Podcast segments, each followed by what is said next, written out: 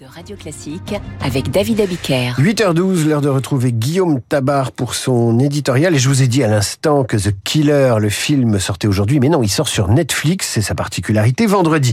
J'en viens à votre éditorial, Guillaume. Dans le Figaro aujourd'hui, il y a une tribune, un appel de Gérard Larcher et Yael Braun-Pivet, respectivement euh, président du Sénat et présidente de l'Assemblée nationale, contre l'antisémitisme et qui appelle à une marche dimanche. Euh, comment est né cet appel? Bah, Écoutez, je dirais que cet appel s'imposait. Hein. Euh, on voit comment les attaques du Hamas et la riposte d'Israël ont réveillé un inquiétant antisémitisme, y compris en France. Un antisémitisme qui n'a rien à voir, il faut le préciser, avec celui des années 30, mais qui est la conséquence de l'importation chez nous du conflit israélo-palestinien. Euh, des étoiles de David taguées sur des immeubles supposés habités par des personnes de confession juive, des affiches représentant les otages du Hamas arraché, y compris même par des gens qui travaillent au Quai d'Orsay. Euh, depuis un mois, jamais le ministère de l'Intérieur n'avait recensé autant d'actes antisémites.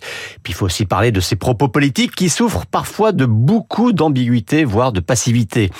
Donc oui, il y avait nécessité d'une manifestation publique nationale pour dire, un, que l'antisémitisme n'a pas sa place en France, et deux, pour assurer la communauté juive en France, euh, qui peut légitimement avoir peur, que la population tout entière est avec elle, et donc c'est le sens de l'appel de Yael Braun-Pivet et Gérard Larcher.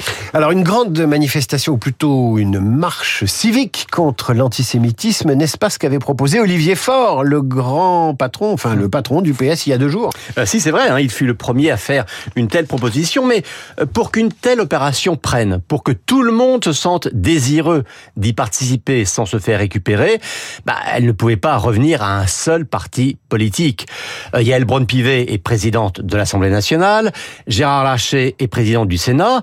Alors l'une est dans la majorité, l'autre dans l'opposition, mais on voit qu'ils ont d'abord un rôle institutionnel. Ils jouent bien sûr un rôle politique, mais ils ne sont pas dans une posture partisane. Et finalement, eux seuls étaient dans la capacité de susciter une démarche vraiment nationale.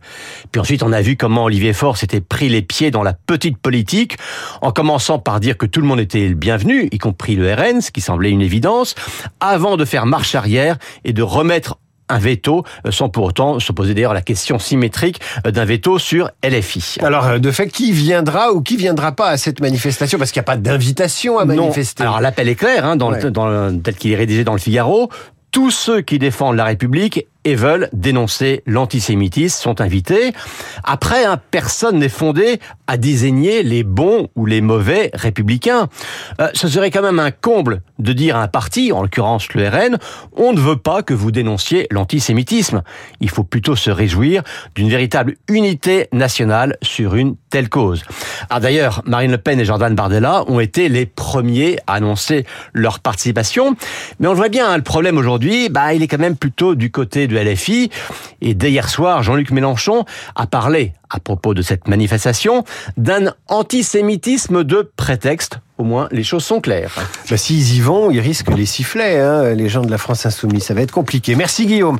À demain, à la une du Figaro ce matin également, le niveau alarmant des élèves français en mathématiques. Méthode inefficace, professeur mal formé, dégradation continue et progressive du niveau de la primaire aux classes préparatoires, eh bien, nous allons poser la question euh, de ce niveau en maths à une matheuse, mais pas seulement. Notre invité dirige l'école polytechnique depuis un an. C'est la première femme à ce poste dans l'histoire de l'école.